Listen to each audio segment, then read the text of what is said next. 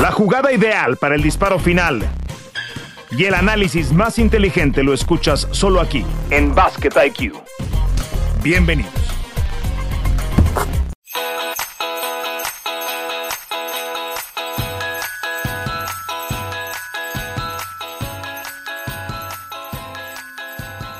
Saludos amigos, bienvenidos a Basket IQ.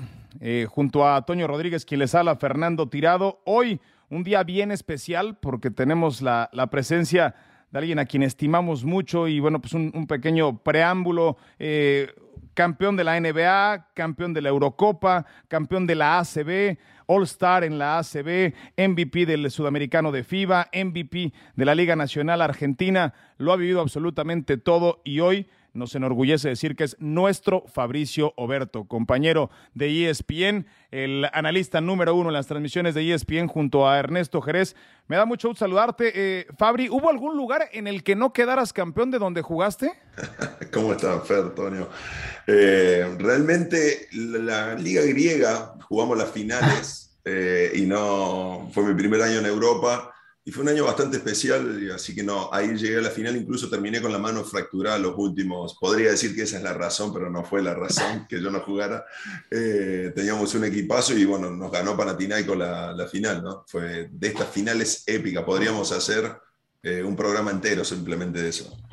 Obvio, obvio, Toño, eh, considerando que todo el mundo te conoce, Fabri, por, por la selección argentina y todos los logros, dos veces medallista olímpico, campeón olímpico, subcampeón mundial, campeón en múltiples ocasiones del continente. Eh, y, bueno, Toño, pues un, un, placer de alguien al que nos tocaba entrevistar y hoy nos toca compartir con él, ¿no? En, NBA esta noche y en las transmisiones. Me acuerdo de las primeras, Fabri, un abrazo, gracias por estar con nosotros, de, las primeras veces de, de la NBA en México cuando regresa.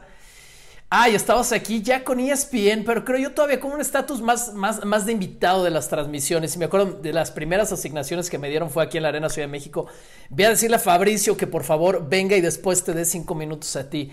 Y yo decía, bueno, pero entonces le, están pagando para que venga con ESPN y luego yo lo tengo que convencer, nervioso. Quiero decir que ibas con alguien de tu familia, Fabri. Con mi con tu hija, sí. Y ya yo voy así medio nervioso, todavía reportero en cancha, mi primera oportunidad en una cancha aquí en la Ciudad de México. Y Fabri me, me abraza y me dice, sí, claro, lo que necesites. Así que e, e, esa, digamos, cordialidad legendaria que has tenido en la cancha, yo la vi por lo menos en ese momento. Fabri, oye, eh, ¿cómo es tu vida ahora, digamos, después de, todo lo que ya resumió Fer? ¿Cómo ha sido la transición a, esta etapa de tu vida?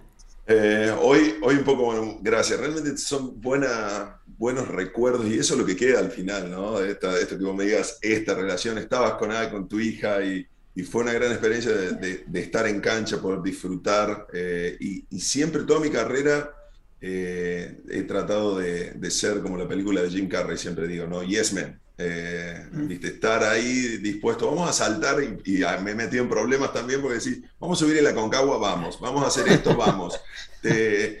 paso un poco de, disfrutar mucho eh, hoy con, con ESPN y, comencé en el 2016 mucho más ya de, analista cuando hice mis primeros Juegos Olímpicos, tener que hacer la selección argentina es un otro, otro nivel de concentración que tenéis y sufrís, pero seguir aprendiendo y seguir mejorando y tratar de comunicar eh, todo el, justo básquet aquí que me dio todos los años de jugar, tratar de, pasarlo y hacerlo más cómodo, ¿no? Hacerlo que si alguien nunca vio eh, básquet diga, ah, mira, se entiende lo que, lo que dice. entonces eso siempre ha sido mi meta de tratar de explicar, capaz que me he acostumbrado a, a, manejarme de, de, esa manera, de, de lo más simple posible. Y entre todo lo que es broadcasting o todo lo que es media, todo lo que son notas, podcasts, eh, un equipo de eSport, bodegas, eh, viajes medio raros desde motos hasta subir a una montaña, eh, la Concagua y con algún otro proyecto, siempre, o algún documental con mi banda de música, siempre he estado inquieto. Hoy te puedo decir que estoy mucho más enfocado en todo lo que es transmisiones eh, y estar, porque hago con la G League, hago algunas cosas con los Spurs y, todo lo que pasa con la NBA y ESPN, por supuesto. Te, te veo muchas cosas y además como, como alguien adelantado en, en, relación al resto del gremio cuando se retiran, Fabri, porque tú estás metido en muchas cosas. Eh, en su momento estabas en Twitch, de los eh, muy innovadores en ese sentido los atletas latinoamericanos. Sé que te gusta el streaming, sé que te gusta el videojuego y también transmitirlo. Evidentemente conocemos tus gustos musicales. Allá atrás está tu guitarra que siempre la, vemos en, tus enlaces. Eh, y bueno, pues eh, ahora has tomado el gusto de la bicicleta. Te vemos en tus redes sociales con Manu Ginobili. Pero también escuchaba... Eh, entre otras cosas, en esa plática que tenías con, con Nicola Provítola, eh, que la verdad es que fue bastante buena, que te tiran esta broma los chicos, no sé si de la selección, de tu parecido con Jürgen Klopp. Siempre. Ayer, ayer tenía una, una, charla con una escuela de periodismo de, de Portega, que es de Argentina, ¿no? Y, y cuando aparezco me dicen, no se, no se sobre alegren, no se pongan muy contentos, no es Sugar Club, es, Fabricio. Entonces le digo, perdone por la, desilusión, podría, le digo, podría tirar algo en alemán, pero... ¿Y se conocen, Fabri? No, no, no. Me ofrecí para hacer si alguien necesita un clon, viste, de este que vaya, como sale él para un lado, no sé, me parece que es un poquito más bajo que yo, pero podría ser un buen, Seguro. Por, lo menos sentado en el auto, ¿viste? ahí sale, ahí sale, y el que pueda salir por otro tranquilo. Buena onda, además, Club, sabes, con los argentinos, nuestro corresponsal allá, Martín Einstein, eh, le tiene muy buena onda por, por la voz de Martín, que se parece un poco a la tuya, Fabri. Sí, siempre, siempre le está, le está tirando alguna broma. Oye, Fabri Club, me hace pensar en, en un entrenador sumamente inteligente y haciéndole honor a este podcast y yo me quiero meter a cancha, el jugador más inteligente o el primero que se te viene a la mente con el que jugaste tú. Uh, eh, he tenido suerte de jugar con muchos muy buenos. Eh, Viste estos que continuamente te están desafiando, Manu, Manu.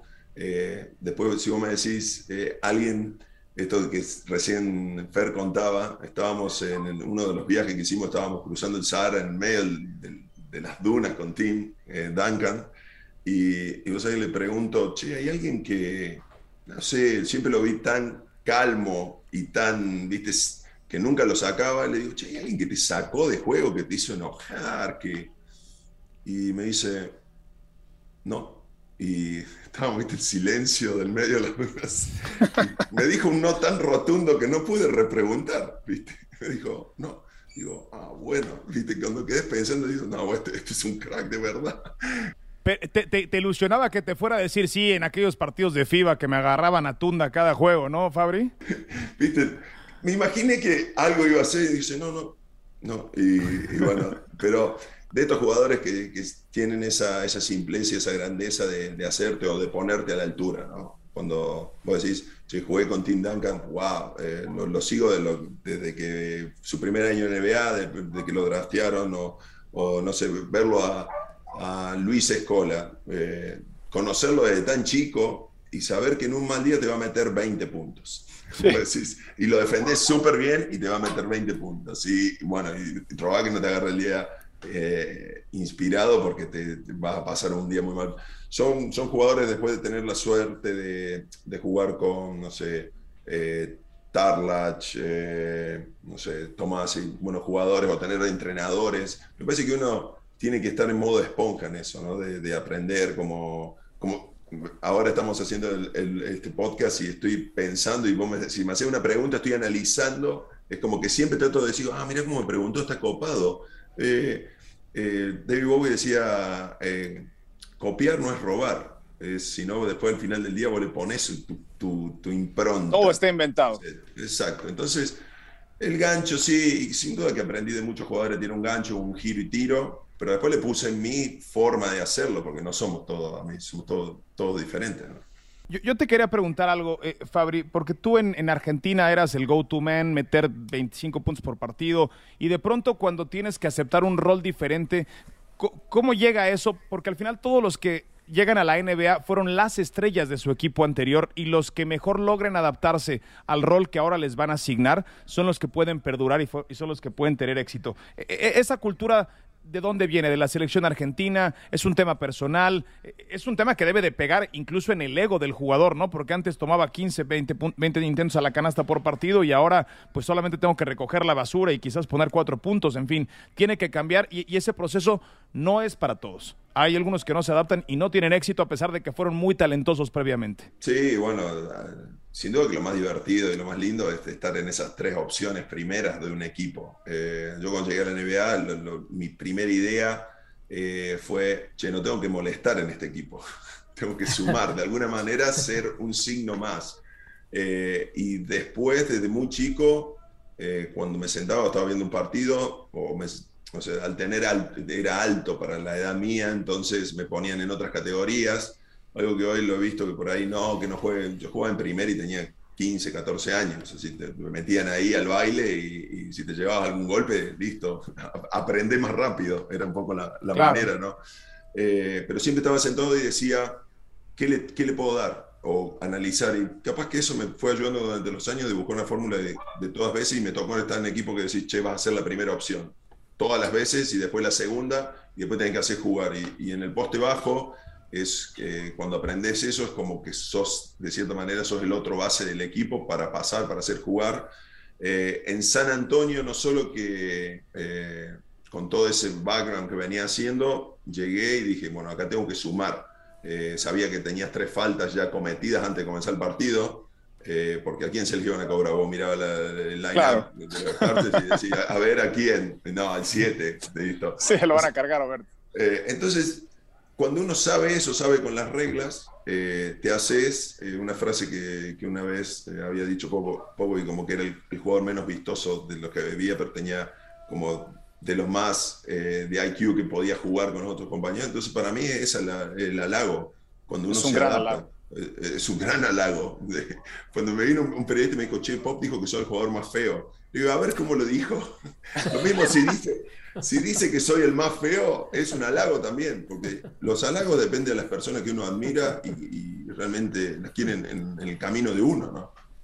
Correcto, Fabri. Oye, pensando que, que siempre ha sido tan analítico, ¿Cuáles son de las cosas más raras que viste en el mundo del básquetbol o en una cancha de básquetbol? Una cosa que digas, esto que pasó en Grecia, esto que pasó en el Tour con Argentina. Bueno, y, Fabri tiene la anécdota de Washington, ¿no? La de las armas. A ver, por ejemplo. Sí, no. Bueno, no, lo de las armas fue, no sé, conocer un poco el, sistema de la ley, de todo, de, de ir, estar en este, hablando con abogados, con detectives, con el grand jury, que vos decís, ¿cómo? Tenés que ir a, contar un poco dónde estabas, eh, cuándo, eh, ¿entendés? Pero cuando me decías alguna anécdota, mira, tengo anécdota incluso de ver eh, cuando era chico algún, viste, esta jugada que te quedan, de decir, vi un doble en contra para ganar, para pasar, no sé, eran, viste, partidos de ida y de vuelta, el primer partido se había perdido de 10-15, un equipo que estábamos viendo, del club que jugaba. Y en el segundo partido, en la vuelta, estaban eh, perdiendo y querían ir a suplementario para ver si el suplementario daba esa ventaja si ganaban por más de 8. El equipo visitante agarró y estaba toda la jugada, ¿viste? Todo sacó, corrió, metió un doble en contra, pierden de dos puntos y se terminó la serie. digo, Oye, pero qué crack el que mandó esa jugada. Claro, después, después hay leyendas urbanas que he escuchado, viste, de, no sé, hacer box and one y defenderle una línea de pase al, árbitro. Si fuera técnico, capaz que se tira. Eh, o triángulo y dos. Eh, pero de, de las cosas cuando, cuando de lo que me pasó a mí estar en cancha. Una es eh, el partido, de, creo que fue cuartos contra Grecia en el 2008, eh, que Carlitos Delfino mete 18 puntos seguidos, 16 puntos seguidos. Eh, y cuando, cuando voy saliendo y digo, uno se hace importante por, por lo que brinda el equipo, ¿no? sino que metes puntos. Yo iba saliendo y me decían, che, qué buen partido. Yo me acordaba, viste, de, o tenés una, como una, una, una estadística que decís, tiré tantos tiros. Yo no me acordaba ni de tirar, pero, había, pero, había, defendido muy bien y todos los bloqueos y esto.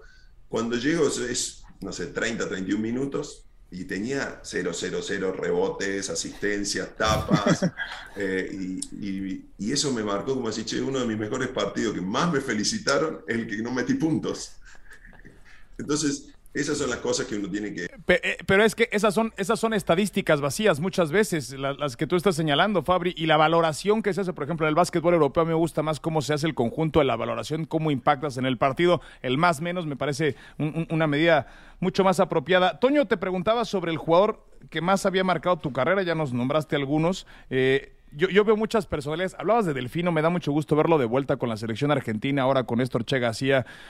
¿qué, diablos está tomando eh, Delfino? Eh? Lo, veo, lo veo más fuerte que hace 10 años, Fabri. Sí, y después tiene una. Yo, yo creo que toda la, generación que podemos nombrar, a Luis, Manu, eh, siempre he dicho que el, el, más talentoso de todo es Carlos. ¿Por encima de Manu? Yo creo que Manu, Manu como que son, son diferentes, pero cuando vos decís talento de hacer eh, cosas, eh, me parece que Carlos, eh, no sé. Un scorer, ¿no? Un, un scorer natural. además lo ves tirar y es una, es una poesía. Así, las comparaciones no, no, no me caen del, todo, decir, bueno, es mejor esto. Yo sí lo que considero que el talento te hace hacer esas cosas fáciles. Puede defender un 1, puede defender un 5. Carlito en un, en un momento eh, si hacíamos cambio, defendía a quien le pusiera, ¿no? Y se agachaba y defendía el base. Eh, eh, Manu para mí es, que es como el, prototipo del, jugador, che, ¿cómo querés, querés tener fuera de la cancha, el dentro de la cancha? La, incluso todo cómo se ha superado en, lesiones que ha tenido, cómo se ha reinventado cada vez, 16 años en la NBA con todo, terminando que parecía que tenía 18 años. ¿Cómo, cómo hace para jugar al, nivel? Eh, creo que son cosas. De los jugadores que me decías, eh, seguí mucho de chico a Tony Kukoc. Y tuve la suerte que en un momento me regalaron la de las 7 de los Bucks cuando él jugaba ahí. Eh, ¿Y por eso usaste el 7 en algún momento en tu carrera? El 7 fue coordinado. Eh, capaz que lo comencé a ver porque él usaba el 7 y lo veía en algunos partidos que llegaban VHS. Eh, tendremos que capaz que poner un subtítulo para explicarle qué es el VHS a muchos de los chicos. un, un, link en YouTube que, que, explique qué es un VHS. Eh, exacto. pero lo comencé viendo, viendo algunos partidos de él en, en Benetton Treviso y después a medida que fui, viste, ir viendo la, selección de, de, Yugoslavia, cuando estaban, cuando, cómo jugaba. y él Tim Duncan y, y, todos los jugadores que tenía que defender. Eh, así, después en el 96 pude jugar en contra de Croacia y estaba él. Ahí tengo una foto tratando de taparlo. Y...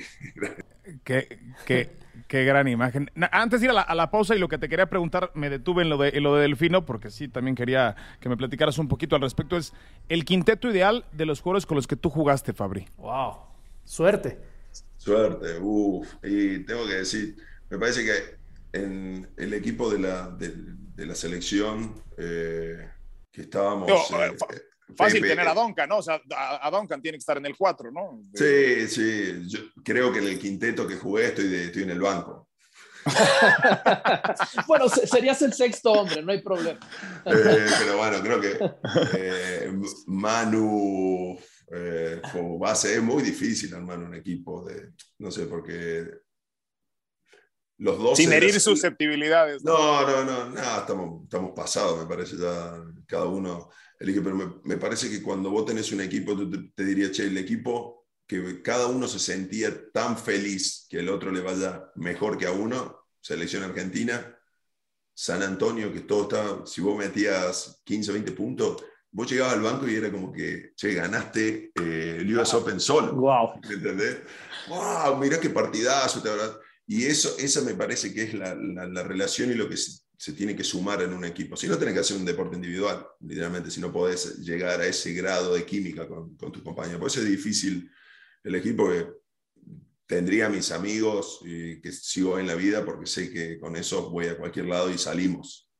Larganos, a ese equipo larganos en algún lado, es decir, che, tienen que salir de, de, no sé, de tal desierto, lo dejamos acá, tienen un litro y estoy seguro que salimos.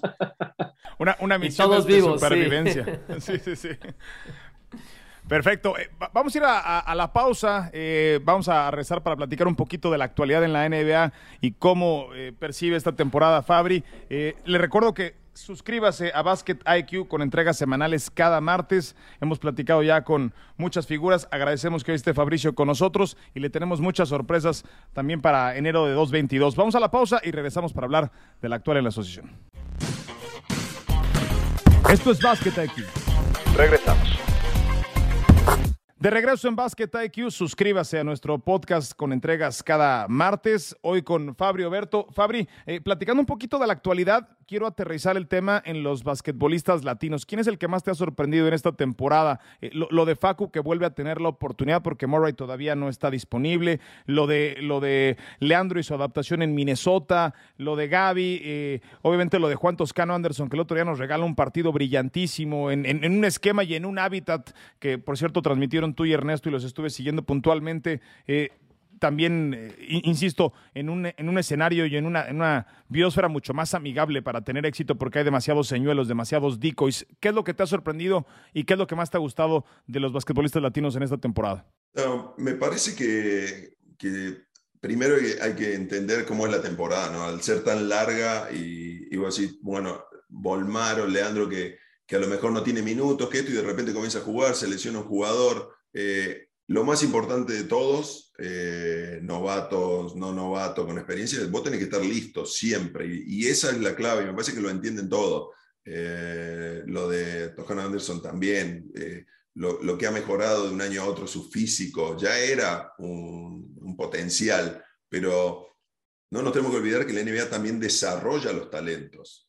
vos lo ves a Facu, Facu tiene que, cada vez que entra, un jugador que crea con la pelota está creando ya haciendo cosas sin la pelota. Y muchas veces eh, lo vemos y parece que casi que va a aterrizar un Boeing 747 de las señas que está solo. Eh, y, el equipo eso es, ir entendiendo y él lo va entendiendo, se sacrifica, es un, jugador que siempre está a, disposición, lo mismo que Leandro, son jugadores que van a, Después hay que ver cada uno dónde sigue, ¿no? porque esto también la NBA, sabemos que en las elecciones, y si sigue, y si cambian un técnico, o si cambian un GM, dice, bueno, queremos llevarla para cada lado, eh, todo tiene que llegar a un acuerdo. Lo de Gaby, parece que es el, el, jugador que tiene que estar más listo, porque no sabes qué puede pasar. Eh, Oklahoma es un equipo que debe tener, no sé si debe tener récord de picks para los próximos años.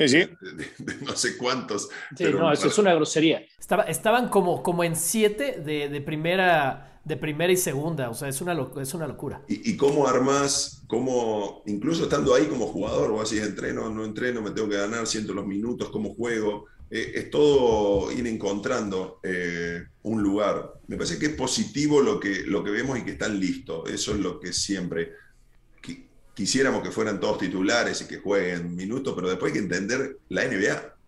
Fabri, sobrevaloramos a los Lakers. ¿Te sorprende que no estén funcionando como los momios los proyectaban? Un equipo tan veterano en una temporada tan larga. Eh, a, mí me parece que hace sentido mucho de lo que estamos viendo. ¿eh? Eh, no, sé si este equipo está construido para de repente prender un switch en la postemporada, pero a ti te sorprende lo que estás viendo de los Lakers y la disfuncionalidad que evidentemente presenta y la inestabilidad que presenta este equipo. La llegada de nueve jugadores es siempre uno cree que, que, tenés el equipo y después hay que hacerlo funcionar. Tener las partes para armar un Fórmula 1, ok, y funciona, eh, anda, incluso lo vemos, ¿no? En una Fórmula 1 los ingenieros ponen todas las mejores partes y a veces el auto no funciona. Y, el equipo me parece que en esta etapa es donde más va a sufrir, lo que tienen que entrar es llegar, meterse en playoff, porque ahí es donde van a comenzar a tomar peso esa experiencia que tienen. Eh, tienen que defender, eh, tienen muchas desatenciones, no sé si por ahí eh, es, son jugadores que tienen ya su, como su vicio, ¿no? De decir, bueno, acá me, me relajo un poco. Me relajo. y, los otros equipos, eh, vos cuando tenés un equipo de esos, de mucho nombre, eh, las cosas que pasan, no sé, el triple con tablero, la pérdida que se te va y te toca en el pie, todo eso te pasa en contra, entonces tenés que lidiar también con todo eso, más la presión, más si no la metes, más que Anthony Davis no está teniendo, que han salido un par de, viste, de esos mensajes que se filtran de no está entrenando, trabajando todo o no está en el año y eso es como también para despertar. Lo hizo eh, Smart en algún momento con los Boston hace cinco o seis partidos. Toda esa química la tienen que ir mejorando. también cuando nos ponemos a analizar, Fer, eh, Antonio, si vos ves los equipos, lo veo en los Warriors, y tienen chance con los Warriors al nivel físico que juegan, eh, tienen chance contra los Suns, Milwaukee, Así Milwaukee va a decir, bueno, pero ya ni te cambia el partido. Claro. No, y, juegan a, 50 revoluciones menos, ¿no? Los Lakers. Sí, y si vos defendés atrás y llevas, manejás el ritmo, como lo hicieron en la, en la Bruja, creo que ellos te llevaban, usaban, tenían esa, esa motivación, ese drive que de, no sé, y físicamente te dominaban además. Exactamente. en un torneo especial, ¿no? En un, en un, torneo sí, que estaban todos enfocados, que no tenés todo lo que pasa. Hoy incluso hay jugadores que te puede tocar eh, un test o un protocolo de, de salud. De COVID, sí. Eh, y te perdés una serie. Lo, lo, vivió Chris Paul el año pasado, ¿no? Y eso es lo que habla bien de un equipo que con, con Devin Booker lesionado, siguen, tienen tres o cuatro importantes lesionados y siguen jugando bien y eso es lo que marca un poco la diferencia hoy. Fabri, yo con esta termino. Eh, y los Lakers que tienen ahora en Navidad, felicidades para todos por las fiestas, por cierto, gracias por, por escucharnos. Los Lakers tienen obviamente el prime time jugando contra los Nets, pero eh, Warriors contra Suns, que también se juega ahora en Navidad. ¿Qué, equipo tiene un alcance más lejano para ti eh, ya en playoffs? bueno, de los, de los dos pasó, pasó el otro día, hay que ver, sin duda que por los, los Nets eh, llama mucho la atención, sobre todo con los late, es como ver un partido de estrellas, ¿no? Todos los, señores que hay ahí jugando eh, y después los... Me parece que los, los Warriors hay que tener... Eh, no hay que relajarse porque si vuelve Clay Thompson y si vuelve Wiseman, son un equipo más largo. Ya, ya tienen un equipo que rotan. El otro día habían jugado 11 jugadores. ¿eh? Eh, y eso con juventud y el coacheo que tiene mucho que ver, la confianza que se mantiene. Lo que hablamos al principio de, de cómo eh, hay que sacarse el sombrero cuando decís, che, eh, Facu Campazo a lo mejor no juega mucho, o Leandro no juega mucho, o Deck no juega mucho, o Toscano no juega mucho, pero el coacheo tiene que ver que vos seguís conectado con el equipo. Muchas veces cuando no juega el jugador lo que hace, bueno, no me usan, hago la mía, entreno, estoy bien y veo quién me firma después. Y, eso es lo que me parece que hay buena, buenos mensajes eh, en lo que son los Nets, lo que son los Suns, que los jugadores siguen siempre conectados por más que seas el 13, 14, 15 de la banca. Y eso para mí son equipos que, que tienen una tendencia a llegar lejos, los Warriors ni hablar. Fabri, antes de despedirnos, te quería preguntar tus premios a final de 2021 al corte de caja, MVP al momento en la NBA. Eh, y MVP, el nivel que está jugando hay varios, ¿no? Eh, bueno, Curry sí, va a pasar a ser el líder de los triplero de la historia. Eh, Kevin Durant está haciendo un montón de cosas, Chris Paul está haciendo un montón de cosas. Janis, eh, Jokic, Jokic cuando está bien, si, si, no pasa alguna de estos choques que pasó el otro día. Con Morris, sí. Pero te quedas con Curry. Yo creo que Curry, sí, con Curry me parece que es, es, el jugador, sobre todo cuando recibe un poquito más de ayuda y tenga, se va a abrir más la cancha, porque ¿a quién defendes? Cuando llegue Clay, claro. Sí.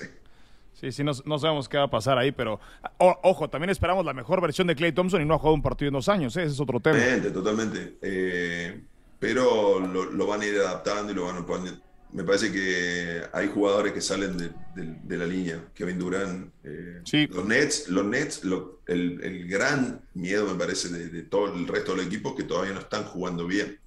Eh, ya vienen hace un año y me parece que si ellos juegan bien y comienzan a ajustar un poquito la defensa, son un equipo con un poderío de talento que... Me, cuesta trabajo pensar que no vaya a ser otra vez la final del Este Nets contra, contra los Bucks. Me, cuesta trajo que se pueda meter alguien más a esa, esa, eh, conversación. La persona que hace la ropa en los Nets, lo traemos y mete 20 puntos. Así, sí. el que acomoda, el que pone los uniformes, yo creo que mete 20, 25 puntos, no, no tengo dudas. Sí, sí, tienen, tienen a Mills, tienen a Cam Thomas, el que viene a ser el scoring leader en la Summer League, en, en NCAA. En fin, bueno, y, ya rápido, no me voy a ir por todos los premios, pero el, coach del año hasta el momento, Kerr.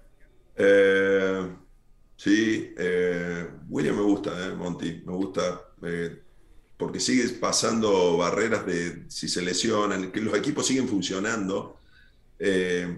sí, sí, de ahora en adelante, sí, me parece que vamos ahí con Kerr, me parece que es, es como una ficha segura. Eh, no te quiero decir, si pasa, esto sería una repregunta para los dos. Si los Lakers de repente meten 30 partidos eh, o los Nets, eh, no sé, o se mete el Filadelfia, viste, hay que, hay, me parece que estamos todavía como de esto temprano, ¿no? Sí, lo, más difícil en, esos equipos es porque era muy fácil dirigir aparentemente a los Spurs cuando la superestrella era Duncan y, se alineaba perfectamente ¿no? a los estatutos que impone un coach como lo es Popovich. Creo que existe algo similar con Curry y los Warriors. Es un equipo quizás un poquito más difícil de, de dirigir el de los Lakers, con tantos egos y con jugadores de otro perfil. Al menos así lo percibo desde afuera. Lo mismo debe de ocurrir con los Nets y para Steve Nash seguramente es un administrador de egos más que un estratega todavía Steve Nash, sin conocer a profundidad cuál sea eh, su, Bueno, en su, momento en Cleveland Tyron Lue, ¿no? Manejar a toda esa. Claro. Todos esos muchachos. Tiene que ser casi un alquimista seguro que sí. Y bueno, y nada más finalmente, novato del año, eh, Facu, ¿te gusta lo de, lo de Jalen Green, lo de Cunningham, que son los, los que más han sobresalido hasta el momento? ¿Con quién te quedas? Sí, me gusta mucho cómo juega Green. Me parece que Cunningham es más, más, sólido en lo que está buscando. Me parece que es como, viste, va creciendo, pero lo de, lo de Green es tremendo. La, la potencia y lo espectacular que es, ¿no? Eh, eh, esta nueva camada, las nuevas generaciones, atraen mucho de ver estas, estas cosas que, son casi imposibles ¿no? de hacer, que saltan por encima de, la cancha, ¿no? De gente ya. Sí, sí. Eh, y, eso me, lo disfruto mucho de, ver, incluso cómo quieren mejorar su juego, eso, eso lo aprecio mucho. Bueno, se quedan muchos temas en el tintero. Yo quería platicar contigo también sobre tu opinión de los jugadores que están evitando el colegial, se están yendo a la G-League y se están abriendo nuevos caminos para llegar a la NBA, ¿no? Eh, directo desde la preparatoria. Es una forma, incluso eh, capitanes, ¿no? Tiene que. El equipo de México va a ser como una eh, ya fue la primera repesca de un equipo NBA con un, con un jugador. Sí, señor. sí con, Gary Clark. Sí, señor, que se acaba de ir a Pelicans. Exacto, pero, pero me parece que está muy bueno para jugadores sudamericanos decir, bueno, también eh, es otra opción de entrar y de jugar y que te vean, porque ahí te están viendo que a lo mejor estar en, en, un equipo. Son apuestas que uno tiene que tomar la decisión en su carrera, decir, bueno, yo quiero que me vean o quiero jugar en un equipo para salir campeón eh, en otro lado. Seguro. Toño. Nada, Fabri, solamente agradecerte, mandarte un abrazo. Eh, gracias por estar con nosotros en este podcast. Es un gran regalo de Navidad para toda la gente que, consume Basket IQ. No, muchas gracias, es un placer. Tenemos segunda parte, ¿no? Me imagino. Seguro que, seguro que sí. Te quiero preguntar muchas cosas sobre Chapu Nocioni, te quiero preguntar más sobre la selección argentina. Chapu es insisto, el otro día se lo preguntaba a Gustavo Ayón, me parece una personalidad indescifrable. Ustedes son personalidades muy interesantes, pero la de Chapu, y, me platicó Gustavo de la clase de compañero que es, y la verdad es que me quedé con la boca abierta. El hombre con dos corazones. Uno bueno y uno malo debe de ser, no, uno de asesino. No, no, tiene, tiene un turbo. no, no, es tremendo. y, siete pulmones además dos corazones increíbles, increíbles, gran, gran y, bueno, eso nos podemos hablar de personalidades eh, eh, él no puede faltar al lado del equipo que estés.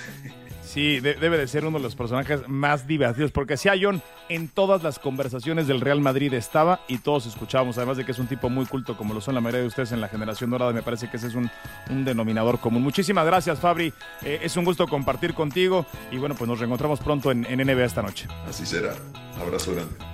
Fabio Berto, señores, hasta aquí Basket IQ. Le recordamos, suscríbase cada martes con una nueva entrega. Suena la chicharra y el fuego se apaga en la duela. Nos escuchamos en una próxima emisión de Basket IQ.